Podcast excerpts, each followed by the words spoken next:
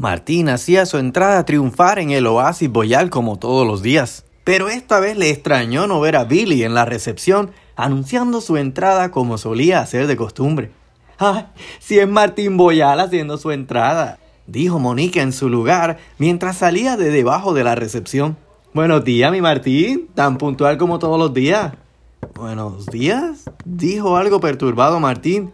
Monique, ¿qué, qué estás haciendo en recepción? Ay, pues el Billy tuvo una emergencia y me pidió el favor de cubrirlo. Pero tú sabes atender el front desk. Ay, Martín, me ofendes, dijo Monique mientras limpiaba la recepción con el plumero. Ey, sabes que no tienes que hacer eso si estás enfrente, ¿verdad? Ah, bueno, pero es que soy polifacética, mi Martín. Y, y a ver, ¿qué vas a hacer si llega un invitado que no habla español? Yo no puedo creerte, Martín. Pues lo saludo, escucha. Welcome to the Oasis Boyal. My name is Monique, just as chic at this hotel. Can I take your order? Ey, no es un fast food. Escucha, la próxima vez que pase esto, avisa a la norma o al menos ten un libreto cerca de ti. Y deja de limpiar el escritorio que ahí vienen dos invitados. En ese momento, Billy se acercaba por el pasillo. Este vio a Martín y desde lejos le saludó como todos los días. Sí, es mi Martín, haciendo su... Ey, Billy, atiende a esos invitados y hazme un favor. Dale una clase de customer service a Monique antes de dejarlas en el front desk. Monique sonrió con su goma de mascar mientras Martín prosiguió hacia las oficinas. Good afternoon, welcome to the Oasis Boyat. I'm Billy. Do you have reservation with us? Dijo Billy mientras miraba a Monique para que ella atendiera. Esta no dejaba de sonreír coqueta a los huéspedes, quienes enseguida quedaron enamorados con su personalidad. Monique les guiñó un ojo olvidándose de cualquier libreto o consejo que Martín le hubiese dado. Y mientras, Martín proseguía hacia las oficinas cuando se cruzó con Kiara del Mar. Esta lucía inquieta y buscaba algo por el pasillo que colindaba con el jardín. Kiara, ¿estás bien? Ay, Martín, se me escapó Arlene. ¿Tu cacatúa? Sí, estaba como inquieta, ya, ya no me hablaba. Creo que estaba molesta conmigo. ¿Molesta? A ver, ¿por qué? Ay, si casi no he podido estar en mi casa. Ay, Martín, tienes que hablar con don Fede. ¿Qué pasó? Prométeme que no vas a decir nada, pero tu papá no está contestando correos y me tiene trabajando como esclava. Por eso me traje a Arlene, pero no sé en qué momento dejé la jaula abierta y se escapó. Tranquila. Esperemos que puedas encontrar a Arlene. Seguramente fue a dar un paseo corto. En cuanto a mi padre, no sé qué decirte, pero hablaré con él. Y tranquila, que lo diré como cosa mía y no te mencionaré. Ay, gracias Martín, qué lindo eres, siempre procurando el bien de los demás. Le voy a decir a Julio para que la busque por el patio y le avisaré a todo el hotel. Vamos a encontrar a Arlene. Kiara sonrió con esperanza de reencontrarse con Arlene mientras Martín continuó hacia el patio para llegar al restaurante. En su camino notó unos niños jugando cerca de la piscina. Este visualizaba su vida en los próximos meses y años. Martín era feliz con su vida y su proyección hacia el futuro. Pero quien no estaba contenta con su proyección de futuro, ni mucho menos con su presente, era Verónica. Verás, entre sonidos de ambulancia, el bullicio del tráfico y el calor, el accidente premeditado fue un desastre. Brenda era atendida por unos paramédicos quienes la monitoreaban en una camilla. Verás, el ruido de las ambulancias, los paramédicos y el estrés de todo esto la había remontado a sus años de infancia cuando precisamente se había visto involucrada en una situación crucial. Afortunadamente, esta vez no habría sido nada más que un susto para Brenda. Por su parte, Verónica también había salido airosa de su mala jugada. Sin embargo, el carro habría sufrido unos golpes minúsculos por el lado del pasajero, lo que no convenía contar como un accidente para pensar que ésta pudiese haber perdido el bebé. Y es que a última instancia, Verónica se arrepintió de su decisión. Verás, Verónica había acelerado al salir del estacionamiento. Manejó decidida a estrellarse contra un árbol, pero a último momento desistió. Esta frenó a alta velocidad provocando que el carro patinara y pegara del lado de Brenda contra el árbol. De regreso a la escena de los hechos, un oficial terminaba de hacerle unas preguntas de rutina a Verónica y ésta las respondía en pleno juicio. Por su parte, Brenda solo quería desaparecer de la escena. Ay, Brenda, perdóname. De verdad que esto fue la decisión más estúpida que he tomado. Verónica, ¿de verdad que tú no tienes límite? ¿Que no te das cuenta que nos pudimos haber matado a las dos? Ay, no es para tanto. Ninguna estuvo a ese nivel de peligro. Brenda se levantó de la camilla y caminó hacia la acera mientras miraba su teléfono. ¿Estás enojada conmigo? No es eso, Verónica. Es que hasta dónde contigo, que tú no mides tus actos. Te juro que después de esto ya se terminaron las mentiras, Brenda. ¿Qué le vas a decir a Martín? ¿Ya lo pensaste? A ver, que chocaste tu carro y yo perdí el bebé. Porque mira que te salió por la culata la jugada esta. No, Brenda. Creo que será mejor seguir las indicaciones de mi tío. Él es doctor y sabrá qué decir. Bueno, yo sé que yo me voy de aquí. Y demás está decir que conmigo no cuentes para otra locura así, ¿ok? Pero no te vayas así, Brenda. Déjame llevarte a tu casa. No hace falta. Ya mandé a pedir un Uber. Ah, y no te dije, pero Agustín estaba en el mall y te vio. Me dijo que está por buscarte y quiere pedirte un favor. Ay, ¿qué quiere Agustín ahora? No lo sé. Pero es tu problema, Verónica. Yo me largo de aquí. Ya fue suficiente por hoy. Brenda, no me dejes así aquí. Brenda. El ruido del tráfico incomodaba la situación aún más. Brenda se subió al carro que venía por ella, mientras Verónica la vio irse. Vete entonces, total. Susana viene pronto y es mucho más divertida que tú. Aburrida. Mientras, otro que precisamente se sentía perturbado por el ruido de la ciudad era Israel. Este, desde lo alto de una azotea, miraba el precipicio y escuchaba al fondo una que otra ambulancia que venía de la misma escena de Verónica. Lejos de pensar que la novia de su mejor amigo estaba involucrada en tal escena, Israel contemplaba el abismo en el cual sentía su vida se encontraba. Recostado de la baranda del edificio donde vivía Anastasia, respiraba aire mientras ésta lo acompañaba. ¿Sería tan fácil terminar con todo? dijo Israel mirando hacia el vacío. Ay, no seas inmaduro, le respondió Anastasia pegándole en la cabeza. Pero mira, solo sería un viaje directo y sin regreso. No dolerá mucho. ¿No quieres saber lo que puedes sentir en esos segundos mm, antes de irte? ¿Y tú lo has sentido? Claro que no, pero lo imagino. Además, lo peor sería que te lanzaras y tuvieses tan mala suerte que hasta eso te saliera mal. Y Paquiti, estás vivo y cuadripléjico. Esa no era. Esa no era. Y tampoco la actitud que tienes es la que es. Ya deja de preocuparte, Israel. Mi hermano te botó de la revista y qué? No tienes dónde vivir, vas a tener que regresar con tus padres y tienes 31. Whatever. Pero no es el fin del mundo. No sé qué hacer.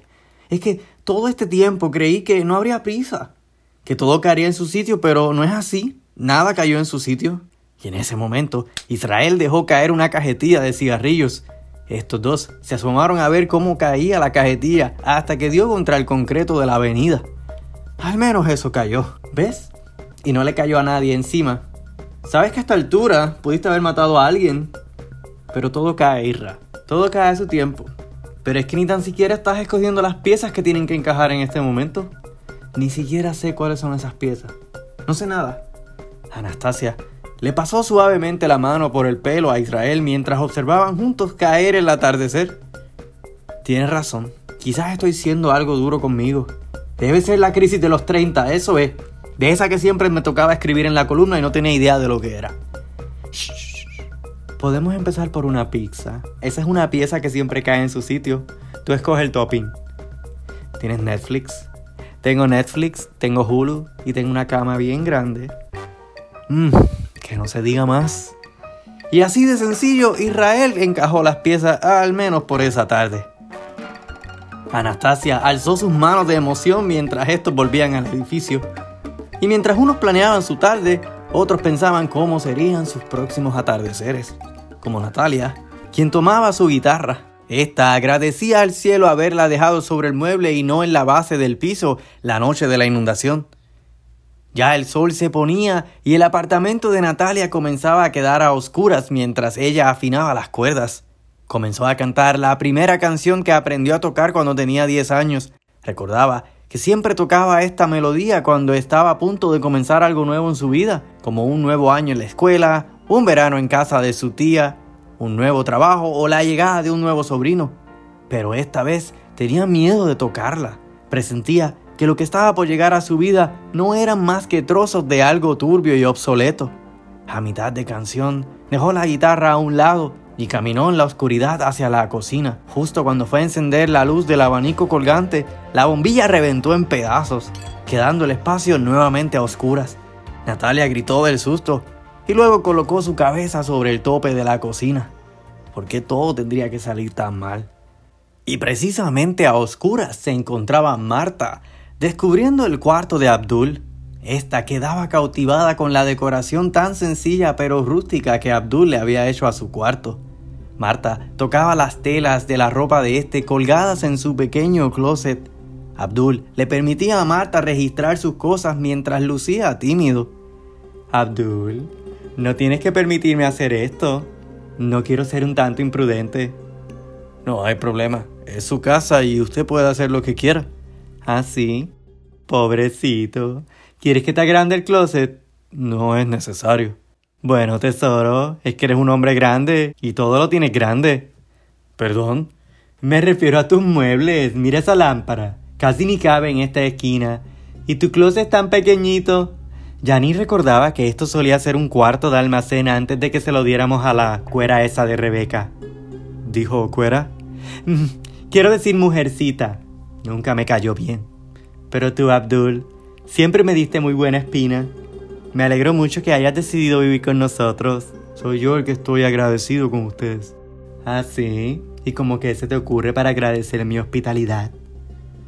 Abdul bajó su rostro algo tímido, pero su lenguaje corporal era todo un fuego que invitaba a Marta a quemarse en él. Esta, toda dada por la seducción, se quitó un chaleco que llevaba puesto y lo dejó sobre la cama. Abdul, aún en la misma esquina como una estatua, dejaba que ésta hiciera y deshiciera su voluntad. Marta le acarició su barba mientras se reía al verlo sentir cosquillas.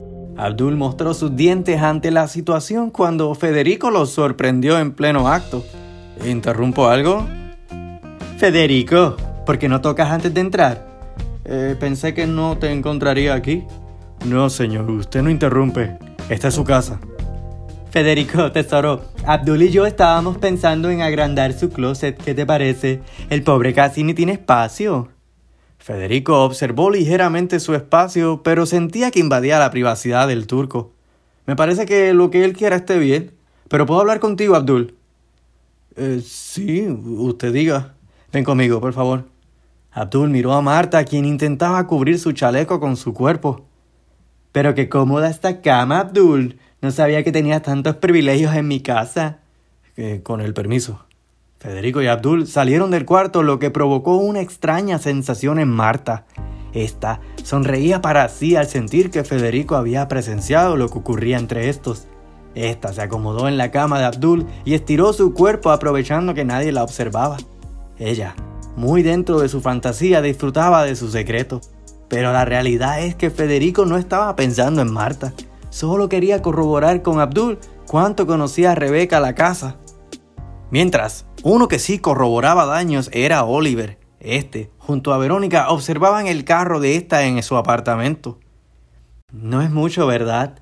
preguntó Verónica. Se puede reparar fácilmente.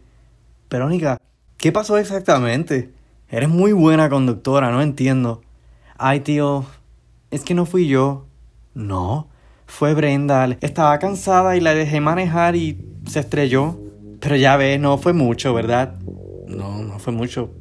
¿De verdad eso es lo que pasó? Bueno, fue mi culpa. Yo la distraje hablando. Pero no es suficiente como para hacerle creer a Martín que perdí el bebé, ¿o sí? No. De peores han salido embarazadas y la salud del bebé no se ha visto afectada. Por este rasguño no pudiste haber perdido el hijo. Oliver se veía tenso y Verónica lo notó. ¿Pasa algo? No sé, Verónica. Pero no sé hasta dónde me siento bien siguiendo ese juego tuyo. Ay, ya lo hemos hablado, tío. Aquí no ha pasado nada nuevo. A ver, ¿cómo piensas perder el hijo de verdad? No lo sé. Creo que lo más fácil será fingir que me caí de las escaleras. No puedo creer que voy a decir esto. Pero sí, es lo más viable. Y dime, ¿cómo te has sentido últimamente? ¿No me has devuelto las llamadas? Ay, es extraño, tío. Hay unos días que estoy bien, que no pienso en nada. Y hay otros que no puedo ni dormir. Pero mi pelo sigue grave, ¿no? No sé hasta cuándo voy a soportar esta peluca. Ni se te nota que es peluca, Verónica. ¿Martín no se ha dado cuenta? No dejo que se me acerque. Melman no soporta el olor de ella. Bueno, Milton sigue esperándonos y tan pronto decidas decirle a Martín, sabes que tenemos que ir a Boston. Verónica tragó hondo la noticia. Esta no parecía estar preparada para alejarse de Martín. Bueno, ¿y dónde está Brenda? Ay, está de aburrida. Parece que se siente mal por lo del accidente. Pero no le digas nada, por favor. No le diré nada. Bueno, tengo guardia en el hospital. ¿Cómo? ¿Ya te vas? Me quedaría a ver una película, pero ya será para el próximo fin de semana. Mm, está bien. ¿Martín se queda hoy? Sí, pero ese no llega hasta tarde, es viernes. Bueno, quédate tranquila y descansa. Y por favor, no más locura, Verónica. Oliver se despidió de su sobrina con un beso mientras ésta se quedó viéndolo ir. Poco después, Verónica miró su carro y pensó nuevamente en Brenda. La llamó por teléfono, pero Brenda no contestaba. Verónica temía que Brenda no le perdonaría a esta. Pero para no entrar en pensamientos desgastantes, Verónica sacó del carro el regalo de Martín y lo llevó con ella hacia la sala de su apartamento. Lo preparó y lo colocó sobre la mesa en la sala. Verónica esperaba que a Martín le encantara el detalle. Justo debajo de la mesa posaban un grupo de revistas, la mayoría de fotografía y viajes. Verónica, con tiempo para gastar y nada que hacer, las comenzó a mirar, cuando notó en una de ellas la imagen de Susana del Valle en la portada. Verónica, curiosa, la abrió y miró las fotografías de su amiga la modelo.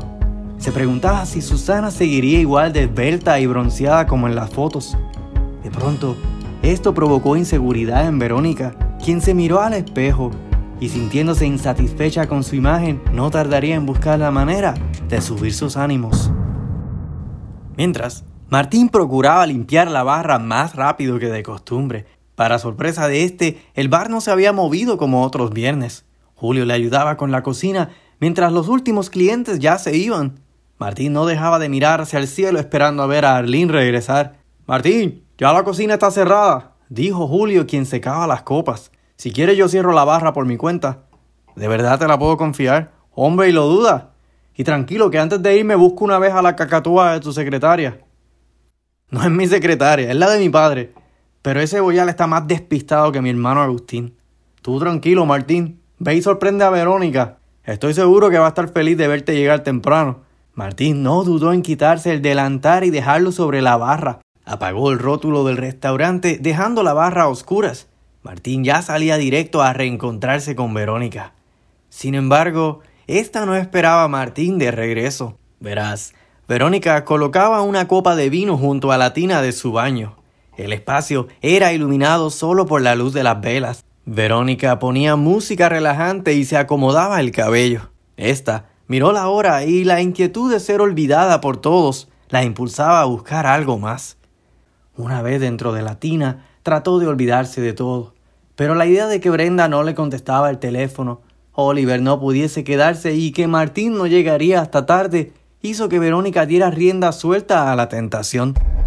Su mente le jugaba sucio y su voluntad parecía dirigirla hacia terrenos peligrosos. Verónica se armó de valor y buscó en sus contactos el nombre de Nitsuga. Y precisamente Nitsuga no era su profesor de yoga o alguna clase de zumba. Esta, segura de lo que hacía, comenzó la llamada. ¿Hello? Hola. Ja. ¿Y ese milagro? Tú llamando, dijo Agustín, quien precisamente llevaba solo una toalla puesta. ¿Qué hacías?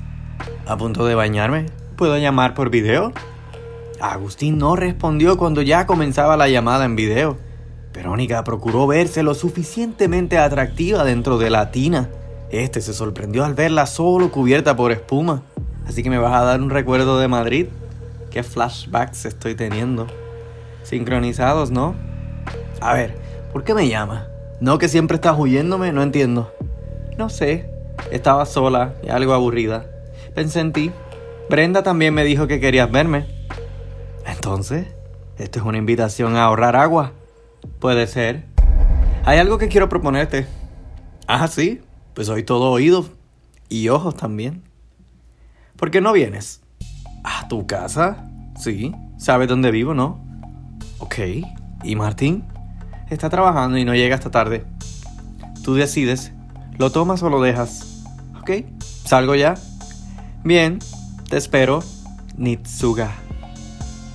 Hmm. Nitsuga. Y yo pensando que era algún retiro espiritual al que Verónica estaría por asistir. Verás, escribe el nombre de Nitsuga al revés y descifrarás el nombre de la tentación. Y es que Verónica sabía que el momento de marcarle a Agustín llegaría. Esta siempre mantuvo su contacto disfrazado en el teléfono por simplemente tener el número de su cuñado, pero también por algún capricho indebido que surgiera. Lo que esta no sabe es que Martín va de camino a su casa. No sé ustedes, pero este encuentro entre los hermanos Boyal va a estar de infarto. ¿Saldrá Verónica airosa de esta como de costumbre? ¿O será que sus días como la novia perfecta están por esfumarse? De más está decir que olvidar a Verónica no será tan fácil como todos desearíamos.